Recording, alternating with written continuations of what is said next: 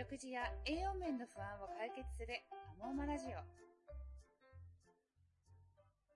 この番組は私高原と管理栄養士西田かな子先生が授乳期の栄養についてお話をする番組です。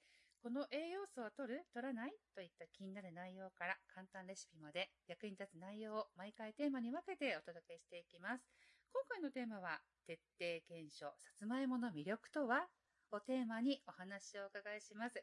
西田先生、よろしくお願いいたします。はい、よろしくお願いします。はい。今日はさつまいもの魅力についてですね。はい、そうですね。はい。あのー、ね、体の症状についてお題をいただくっていうことは多いんですけども、さつまいもという食品単品でのお題はあまりないので、私も新鮮です。ですよね。はい、OK いただいてありがとうございます。はい。あママには東郷をはじめ、あの、さつまいもが大好きなママスタッフたくさんいるんですよ。はい、うちではね、ええー、そうなんですで。うちでは子供が大きくなってきたので、冬はストーブを出してさつまいもを焼くのが楽しみで、子供の大好物でもあるんですよ。さつまいも美味しいですよね。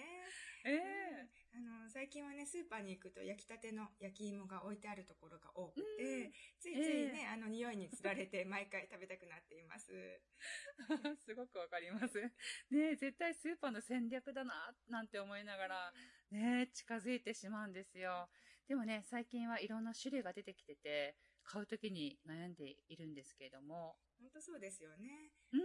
あのー、でも食感がねっとり系とホクホク系というと、高原さんはどちらがお好きなんですか？私ですか？以前はホクホク系が好きだったんです。でも、うん、今はなんか変わったねっとり感が多い方が好きですね。あ、そうなんですね。ええー、うん、美味しいですよね。うん。あの、水分量が多いと舌触り、うん、滑らかなねっとりした食感になりますよね。ええー、あの、高原さんの味覚が変わったように、もうこれは食感の好みで食べたいものをね、選んでいただけばいいのかなと思います。はい。では、あの、皆さん、興味を示しやすい話題といえば、さつまいもの美容効果やダイエット効果ではないでしょうか。そうなんです。まさに。さつまいもね、本当に大好きで、でも食べたいけど太るのではみたいなね、考えてしまうところがあって、ぜひそこら辺教えてほしいです。はい。あの、さつまいもといえば炭水化物であって、はい、糖をたくさん含んでいるっていうようなイメージをね、お持ちの方が多いかと思います。はい。はい。あの、さつまいもは生でも糖をたくさん含んでいますが、加熱することによって、その糖と水分が合わさって、より甘さを感じる糖に変わっていくんですね。はい。なので、じっくり時間をかけて作る、あの、加熱する焼き芋っていうのは、より甘く感じるんですよね。はい。はい。ただ、少し前には糖質制限、がダイエット法として流行りましたので、うん、糖は太るっていうようなイメージをお持ちの方はね、あの、さつまいもも避けられていたかもしれませんね。そうですね。炭水化物で糖をたくさん含んでると思っていました。ね、好きだけど、毎日はちょっとって躊躇していました、実際。そうですよね。うん、あのちなみに、その、高原さんのように、糖質イコール炭水化物と認識されている方が多いかもしれないんですけども、えー、あの糖質と食物繊維を合わせて炭水化物と呼びます。はい。はい。うん。あの、さつまいもは糖質も食物繊維も両方豊富に含まれている炭水化物になりますね。うん、あの、炭水化物を食べて太るかどうかっていうのは、その中に入っている糖が体の中でどんな感じで血液中に流れていくのかっていうことが関係してくるんです。えー、ちょっと難しくなってきましたね。はい。そうですよね。はい、では、ちょっとイメージしてみてくださいね。はい。はい。同じ糖でも甘いジュースを飲んだ場合、うん、そこには食物繊維が入っていなくて、ジュースから摂取した糖は一気に胃腸を通過して血液中に流れ出るんですね。はい、えー、で、一気に血液中に糖が流れていくと、肝臓が、はい、おっと、血液中に糖が急に流れてきたから量をコントロールしようって、一時的に糖を貯めておこうと、あの、はい、血液中にね、糖が流れ出るのをセーブしようとするんですね。うん、はい、で、じゃあどこにセーブされるのかっていうと、脂肪として溜め込まれるわけです。うん、イコール脂肪がつき太るっていうことですね。えー、溜め込むイコール脂肪になってしまうんですね。そうなんです。はい。じゃあ、あのーそもそもね、なんで肝臓がそんなセーブしようとするような働きをするのかっていうと、うんはい本来であれば摂取した糖っていうのは胃腸を通過して血管の中に入って血液によって全身の細胞まで届けられて、うん、全身の細胞で私たちが動くエネルギーが作られます。はい。だから糖が血液中に流れ出るっていうことはエネルギー作るために必要なことなんですよね。うん。でも、一度に大量な糖糖が流れてきてしまうと、うん、はい。あのー処理しきれずに血液中に余ってしまうので、うん。うん。ええ。肝臓はいざという時、あの、例えば飢餓状態になった時などのために糖を摂取しなくても生きられるようにしておこうと判断して貯めておこうとするんですね。すごい、そうなんですね。ねえ、溜め込まなくてもいいのにって思いながら、肝臓ってね、そこまで考えて働いてるんですね。うん。ね、肝臓頑張り屋さんなんですよね。そう、ね。あの、そして、この働き、その、が起きやすいっていうのは、が、うん。あの、まあ、太りやすい、うん、っあていうようにね、つながってしまって、例えばじゃあ、ーええどんな糖を取った時が、そういう風になりやすいのかっていうと、うんうん甘いジュースを飲んだ時だったり、うんええ麺やご飯、それから砂糖などの炭水化物がたくさん含んでいるものを食べた時、ううんん。だったり、あと頻繁にね、まあ一日の中でちょこちょこ、あの、甘いお菓子とかをね、あの、食べるとき、うんっていう時に、まあ、あのー肝臓がセーブしようというような働きを、うん、起こしてきます。逆に、脂肪として糖をセーブしなくてもいい炭水化物、食べ方っていうのが、糖質と食物繊維が同時に体内に入ってくるとき、うんあとは他の食品もバランスよく食べた時なんですね。はい。なので、食物繊維もたっぷり含まれているさつまいもは、糖がゆっくり時間をかけて血液中に流れていくので、脂肪となる糖は少ないということが言えます。イコール太りにくいっていうことですね。はいなるほど。もちろんね、食べる量が多いと脂肪としてね、貯蓄モードになることはありますよ。そう考えるとすごいですね、さつまいも。めちゃくちゃ安心しました。はい。でもね、食べ過ぎはダメってことですね。はい、そうです。はい、あの、さつまいもは食物繊維をたくさん含んでいるので、うんええ腹持ちがいいことでも有名ですよね。ええあの、でも逆に腹持ちがいいっていうことは、消化しにくいっていうことでもあるんですね。ええあの、さつまいもを食べ過ぎて、なんか、なんだか胃もたれしているような感覚、経験したことはありませんか、あ、なんかそう言われてみれば、ちょっと胃が重くなったっていうことはあるかもしれないです。そうなんですよね。あの、さつまいもは食べ過ぎると少し胃に負担がかかってしまうこともあるので、え注意に必要です。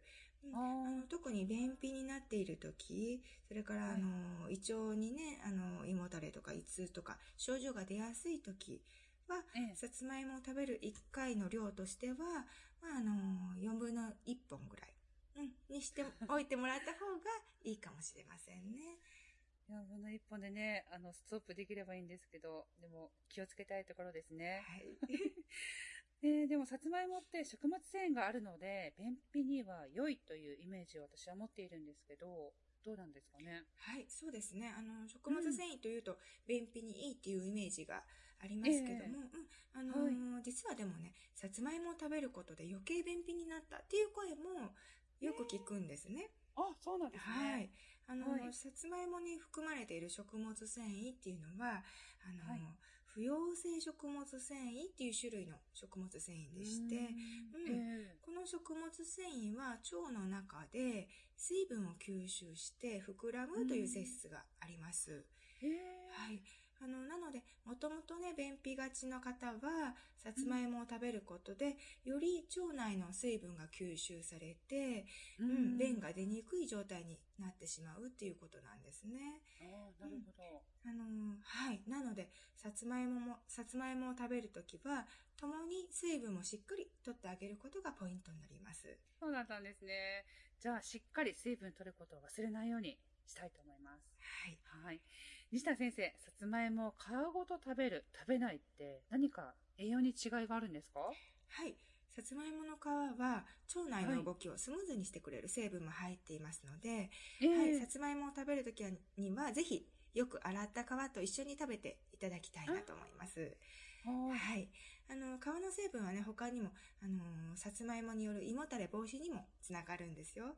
えーはい。なので、さつまいもの糖でね、胃酸が大量に分泌して、あの、うん胃をね、刺激するっていうのを防いでくれます。えー、すごい。皮にね、そんな成分が入ってるなんて、やっぱり丸ごと食べるっていうことは大きなポイントですね。はい。はい。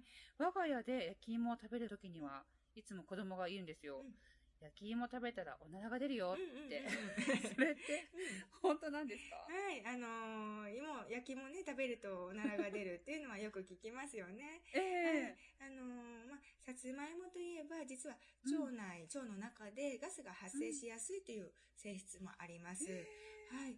あのー、胃腸が元気で動いている場合、あの、便秘もないっていうような場合は、ガスが発生しても問題ありません。ただ、あの、普段から胃もたれや胃痛を起こしやすかったり、便秘になりやすかったりっていうような方は、少しね、注意が必要です。あの、そのガスによって腸のスムーズな動きっていうのも抑制されたり、うんうんお腹があの風船のように膨れてしまったりっていうことも起こりやすいので、うん。量をあのちょっと抑えて食べてあげるといいかもしれませんね。本当だったんですね、はいガスが出るって。う ん帰って子供に教えないと。うんぜひぜひ。はい。はい。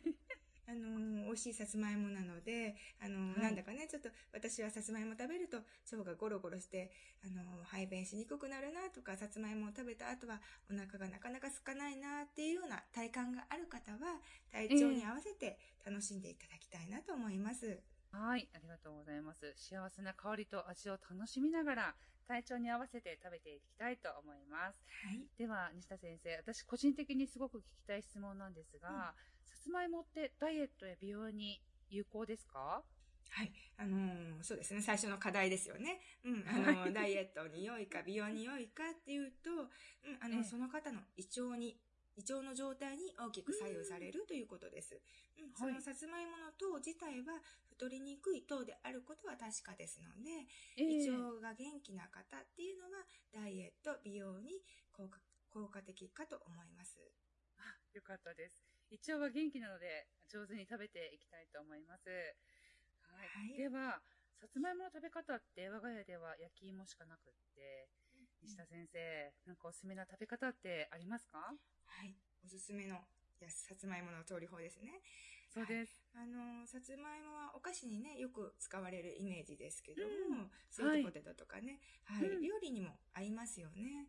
へえ。あの、我が家では味噌汁とかカレーにも入れますし、うん、あと、あの、豚肉のさつまいも巻きも美味しいんですよ。え あよくね、あの、人参、人参やインゲンのね、肉巻きはね、作られるご家庭多いかと思うんですけども、うんはい同じような要領で、千切りにしたさつまいもを少しレンジでチンして柔らかくしてもらってから、うん肉で巻いてもらって、フライパンで焼いていきます。へはい、えで。、あの、最後にね、甘辛く味付けをしたら絶品のおかずになりますよ。おー、すごい。はい。あの、またね、手間がかかると思われがちな焼き芋も、うんあの、自宅で簡単にトースターで作ることってできるんですね。ねはい。作り方はとっても簡さつまいもをきれいに洗ってもらって、そのまま、うんそのホイルなどにくるむこともせずに、そのままトースターに入れてもらって、えはい、30分ほどしたら、あの、焼き芋のあの、いい香りがしてきますので、出来上がりです。はい、ぜひ試してみてください。はい。カレーにね、さつまいも、肉巻きさつまいも、さつまいもの甘さがいい感じに引き立ちそうですね。はい。はい。ぜひ試してみたいと思います。焼き芋はストーブが置けない小さなお子さんがいる家庭だったら、トースター便利ですよね。はい。はい。みんな大好きなさつまいも、ぜひいろいろな食べ方で楽しんでほしいなと思います。あ、水分取ることも忘れずにしてくださいね。はい。今回は徹底検証、さつまいもの魅力とはをテーマにさつまいも尽くしでお送りしました。西田先生、ありがとうございました。はい、ありがとうございました。